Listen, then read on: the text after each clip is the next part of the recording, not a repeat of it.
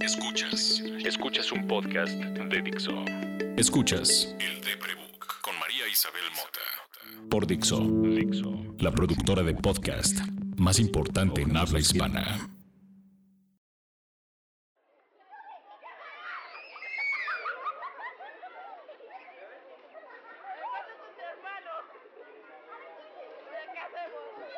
Crecí en 1980. Esa es mi década. Los niños de los, del 80 al 90 crecimos entre la basura del 85, la muerte del 85. Vimos llegar el primer McDonald's. Vimos llegar los centros comerciales grandes. 1980 en el cruce de insurgentes y reforma era muy diferente a cómo se ve ahora. Me ha tocado vivir cómo experimentamos la idea de la compra y qué nos hace sentir. El doctor Andrés Castañeda, la otra doctor comadre, está especializado en salud pública. Eso quiere decir que sabe por qué los humanos hacemos o no hacemos tal o cual cosa con respecto a nuestra salud. Vaya, estudia cómo entendemos, por ejemplo, las vacunas y cómo una medicina puede afectar a una población dependiendo de su biología o de su comida o de, muchas cosas, de muchos parámetros. Estudia también cómo los organismos, las noticias, las ofertas, maquilan, se ponen de acuerdo o coinciden a veces para trabajar para que nosotros actuemos en consecuencia. Los humanos respondemos todos a miedos compartidos, todos. Nos, nos dio miedo la oscuridad o nos da, nos da miedo la soledad nos da. Y hay estudios como la compañía WGSN, que es un despacho de estudio de comportamiento de consumo y que se dedica a estudiar a nosotros los consumidores para saber qué vamos a querer el año que viene ese estudio acaba de entregar un reporte del primer trimestre del 2020 y entre un montón de cosas aclara que se fletaron y leyeron por completo el estudio del informe sobre riesgos globales del 2019 que prepara el Foro Económico Mundial. Pues estas dos entidades, una política como la ONU del Foro Económico Mundial y WGCN, que se dedica a estudiar a los consumidores para ver cómo les vendemos más, llegaron a esta conclusión más o menos. Resulta que las amenazas, la, idea de amenaza, ya no se define o se limita por un problema específico, como en los 50s y en los 60s, los 50s, la Guerra Fría y la amenaza nuclear. Porque pues no sé si saben, ¿no? Pero si alguien decide apachurrar uno de esos botones rojos, en menos de 5 minutos se acaba el planeta. Entonces, la realidad es tan apabullante que ya no da miedo ese evento por sí solo. Resulta que ahora percibimos como amenaza una red de problemas complejos que además se interconectan y donde hay un montón de fallos impredecibles que podrían desencadenar en un total colapso, ¿no? O sea, hay un militar estadounidense que dice que a veces las bombas nucleares no sean... que es más probable que se desate una guerra nuclear por un descuido que por un pleito. Así de tantas bombas hay en el mundo y así de fáciles son de activarse, fáciles entre comillas, por fortuna, pero está muy fácil desencadenar el colapso de todos los sistemas que consideramos estables o funcionales, ¿no? Como la burocracia gubernamental, es decir, que exista un aparato gubernamental, que no caigamos en estado de sitio, que no nos veamos de la noche a la mañana sin instituciones que nos protejan, que la policía se vuelva en contra del gobierno, que el Estado se vuelva en contra de los ciudadanos, o que las cadenas de suministro se mantengan. Y eso significa que pues hay alguien que produce, y hay alguien que lo transporta, y hay alguien que lo pone en una tienda para que tú que tienes trabajo puedes ir a sacar dinero de un banco que te permite comprar cosas. Según la WGSN y lo que leyeron sobre el estudio del Foro Económico Mundial, todos nos sentimos vulnerables e impotentes frente a un montón de problemas que no podemos comprender ni controlar. Y luego me preguntan que por qué creo que la depresión es una epidemia. Pues no es de que crea, es de que sí leo los periódicos, ¿verdad? Piénsenle, si alguien sabe de cómo nos sentimos y por qué hacemos las cosas, si alguien sabe de esos temas, es quienes quieren vendernos algo. Quien tiene interés en que adquieras algo que no tenías en mente comprar, apela a tus miedos, a esa necesidad de que aún no sientes al que, no estás pensándola, pero que si te la planteo, adquieres un miedo porque igual y no la puedes solventar después. Y entonces ahí andas como loquita comprando 35 calcetines cuando a lo mejor nomás necesitarías 10 pares para vivir durante todo el año. Pero es que no sea que no tengas limpios. Y es que, que luego si se descompone la lavadora y si se te pierden. Y entonces te compras un montón. Vivimos en el no sé a qué. Y desde ahí compramos. El gran Quique Quelite activista y creador de una chulada llamado El Bonito Tianguis, lleva varios años tratando de que veamos las necesidades desde otro punto de vista, más interconectado y sí más complejo, que obliga a que todos participemos, vendedores, productores, compradores, eh, distribuidores, quienes lo informan, quienes lo anuncian, todos. Esa es una actitud profundamente rebelde, que incomoda y que si me preguntan, desde ahí deberíamos de vivir todos, desde la incomodidad, porque para vivir responsablemente, para vivir interconectados y procurarnos bien entre todos, todos tendríamos que sacrificar un poquito de nuestra comodidad y de nuestro placer inmediato y de nuestra necesidad urgente inmediata para que el otro también la tenga y para que quien nos la provee nos la entregue bien y en tiempo y forma, sin perjudicar a los demás. Cargar tu platito y tu vaso y tus cubiertos reusables, porque sabes que eventualmente comerás en la calle, es una incomodidad que asegura que tú chiquito, bebé, pequeño, no produzcas basura que solo vas a usar mientras comes. Pero que el planeta tiene que trabajar y lidiar con esa basura por centenares de años, en lo que se degrada esa chingadera de plástico que usaste para tus quecas, o para tu helado, o para tu café, o no. Entonces, si piensas así, en la hora de las compras en las fiestas, eh, pues ¿qué regalarías? Si enfrentas en esa lógica del plato desechable las tiendas departamentales donde hay abrigos, zapatos, consolas de video, televisiones, ¿qué comprarías? Por lo tanto, cuando vives así, cuando vives pensando en comprar lo menos posible para perjudicar lo menos, pero obtener lo que necesitas, cambia mucho qué regalas y qué recibes. Y platicando sobre mi cumpleaños, que lo, lo narré en, el podcast Big Day. Pues yo recibí calcetines, recibí comida, recibí dibujos, recibí muchas fotos digitales, recibí muchas canciones, recibí muchos mensajes. Y tal vez lo más contaminante de mis regalos fue que algunos llegaron por envío y pues ahí tuve que lidiar con una bolsa.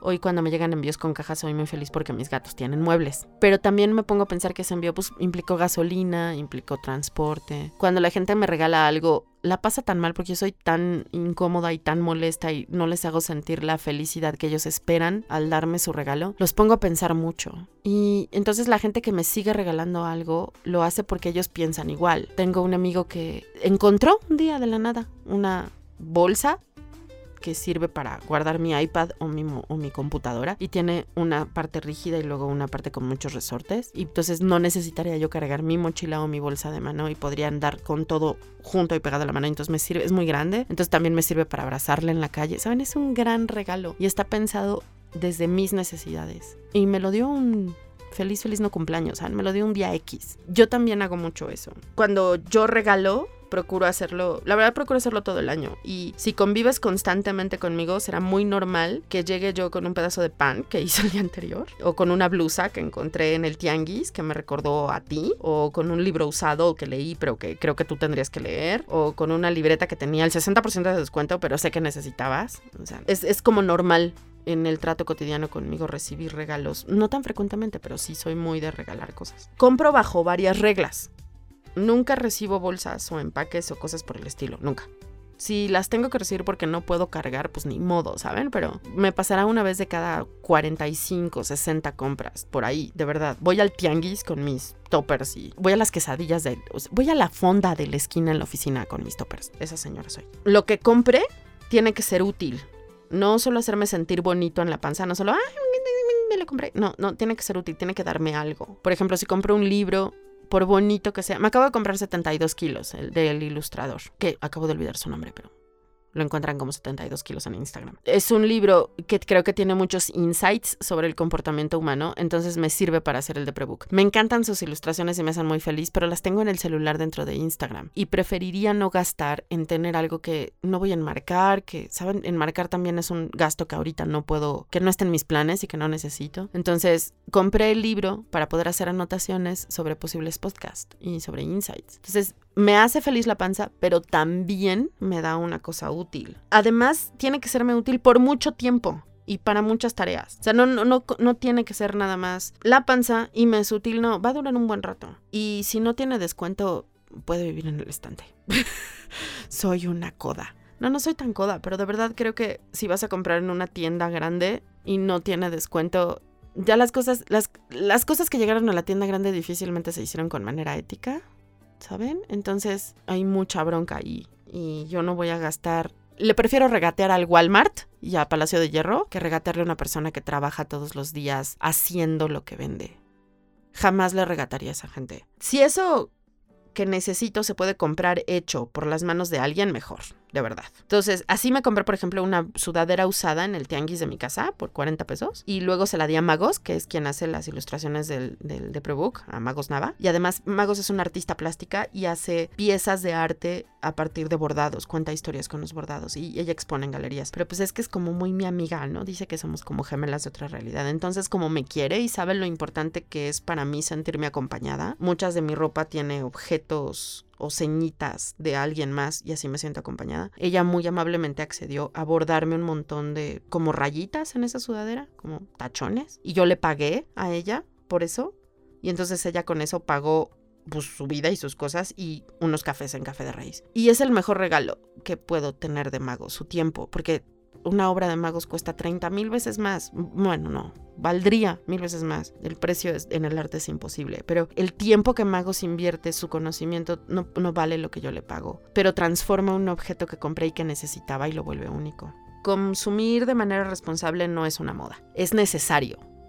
No es porque el planeta se esté acabando, no es solo porque de verdad, de verdad, de verdad nos queda poco tiempo. Es para, para uno mismo, porque cuando no consumes de manera responsable, también hay un rush que se vuelve adictivo. Comprar te produce unas emociones que te aceleran y es una de esas actividades de riesgo para gente que tiene personalidad limítrofe como yo. El rush que causa abrir una caja nueva, pasar la tarjeta, dispararle a todo mundo, aunque sepas que te estás comprando, aunque sabes el problema que te vas a meter después, te pone como gorila en cocaína, o sea, pierdes el piso, de verdad. Y, creo que es una actividad de la que nos tenemos que cuidar para no caer en la tentación tantas veces y provocarnos tantos problemas después. Porque, a ver, o sea, yo sé que ustedes no todos tienen lo que yo tengo, por fortuna. Pero me van a decir que no es verdad que desde octubre ya andaban planeando en qué gastarse el aguinaldo. La neta. O sea, seguro ya tenían puestos los ojos en una tele, en un refri, en unos tenis, ropa, no sé, una consola de videojuegos, unos conciertos. Ya se los saboreaban, la neta, ya se los emocionaban. O sea, estaban en, ya ese huevo, voy a ir y no sé qué. Y entonces llega el recibo de la luz.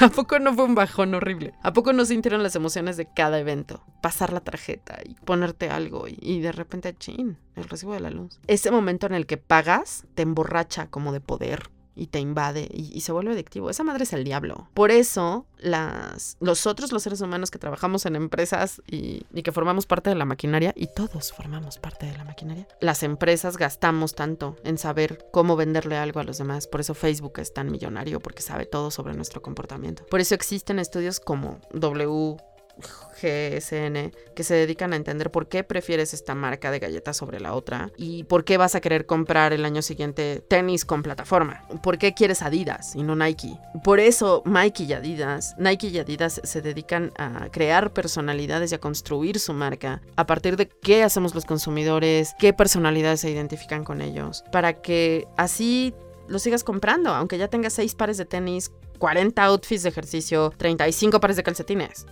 Si no compramos, alguien no vende y alguien no recibe comisión. Alguien no puede inventar más cosas que comprar. Entonces paramos el sistema. ¿Cómo le hacemos para seguir manteniendo esta maquinaria de la que todos dependemos para comer y al mismo tiempo para no contaminar? Mientras además cuidamos protegernos de la borrachera que nos provoca comprar. Vivir, lo he dicho siempre, es una experiencia de usuario que yo no inventé, que no supervisé, que yo no aprobé y creo que la hicieron mal y nos dejaron la versión beta.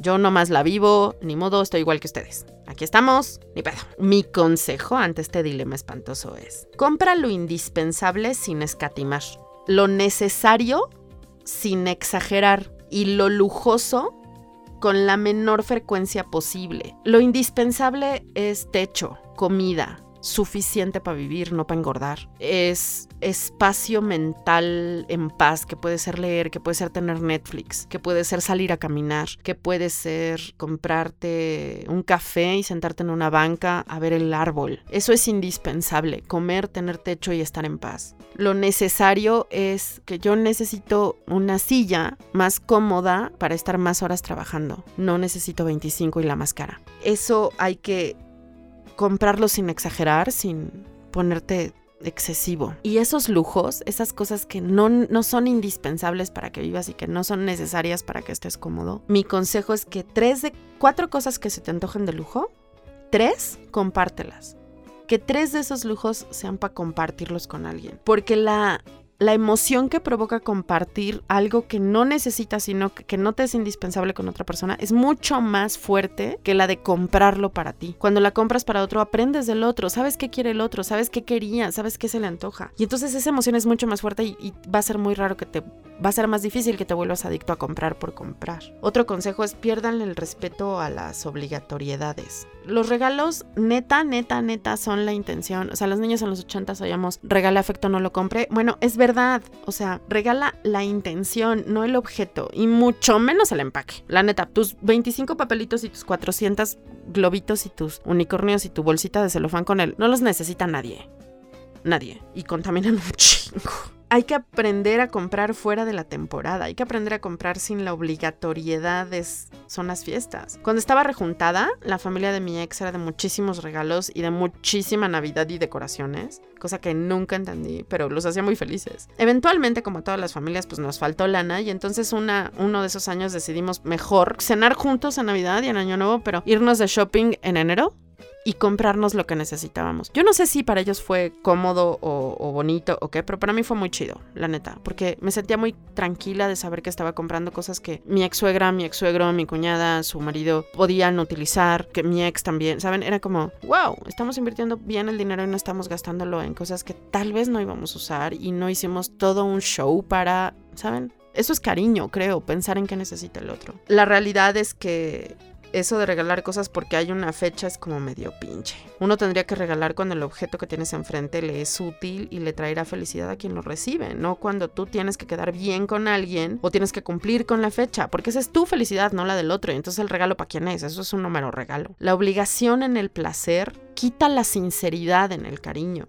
Una de las razones por las que se regalan objetos inútiles o que no son recibidos con gusto es porque no preguntamos qué quería el otro. Y al otro le da pena decirlo, nos da pena decir, pues quiero esto, ¿no? Pareciera como que entonces ya se vuelve obligación. Con mi amiga Nisa lo que hicimos en este cumpleaños y pasó de manera muy casual. Estábamos hablando el día de mi cumpleaños por WhatsApp. Me preguntó algo sobre chamba o no sé. Yo le dije, oye, ayúdame a escoger entre tres agendas. Y le mandé los links. Y me dijo, ok, sobre esas tres, escojo tu regalo de cumpleaños. Son tres cosas que yo ya había considerado comprar porque las necesito. Y entonces mi amiga me regaló la sorpresa de saber cuál iba a escoger ella para mí. Y Nisa da clases sobre cómo organizar el tiempo. Nisa da clases sobre cómo organizar tu agenda. Entonces sabe mucho de eso. Saben, fue muy bonito. Y yo de ninguna manera me sentí incómoda por saber el precio o por... No me importa, lo que me importa es la intención. Mi amiga quiso gastar su dinero que le cuesta un montón de trabajo ganarse en mí. Y además preguntó, y saben, fue muy lindo. El amor procura.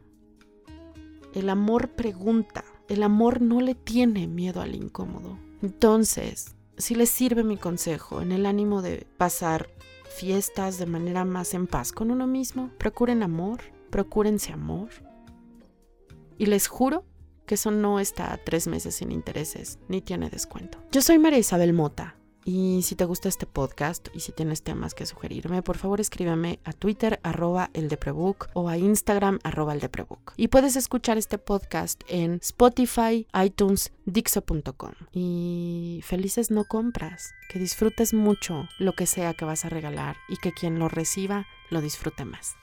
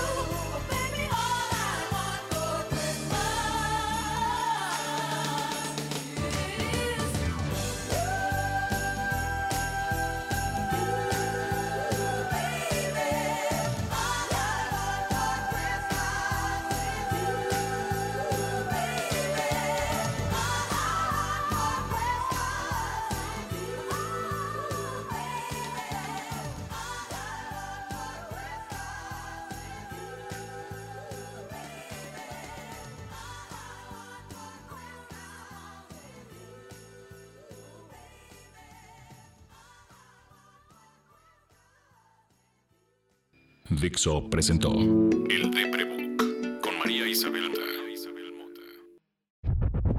La producción de este podcast corrió a cargo de Verónica Hernández. Coordinación. Coordinación. Producción general. Dani Sánchez.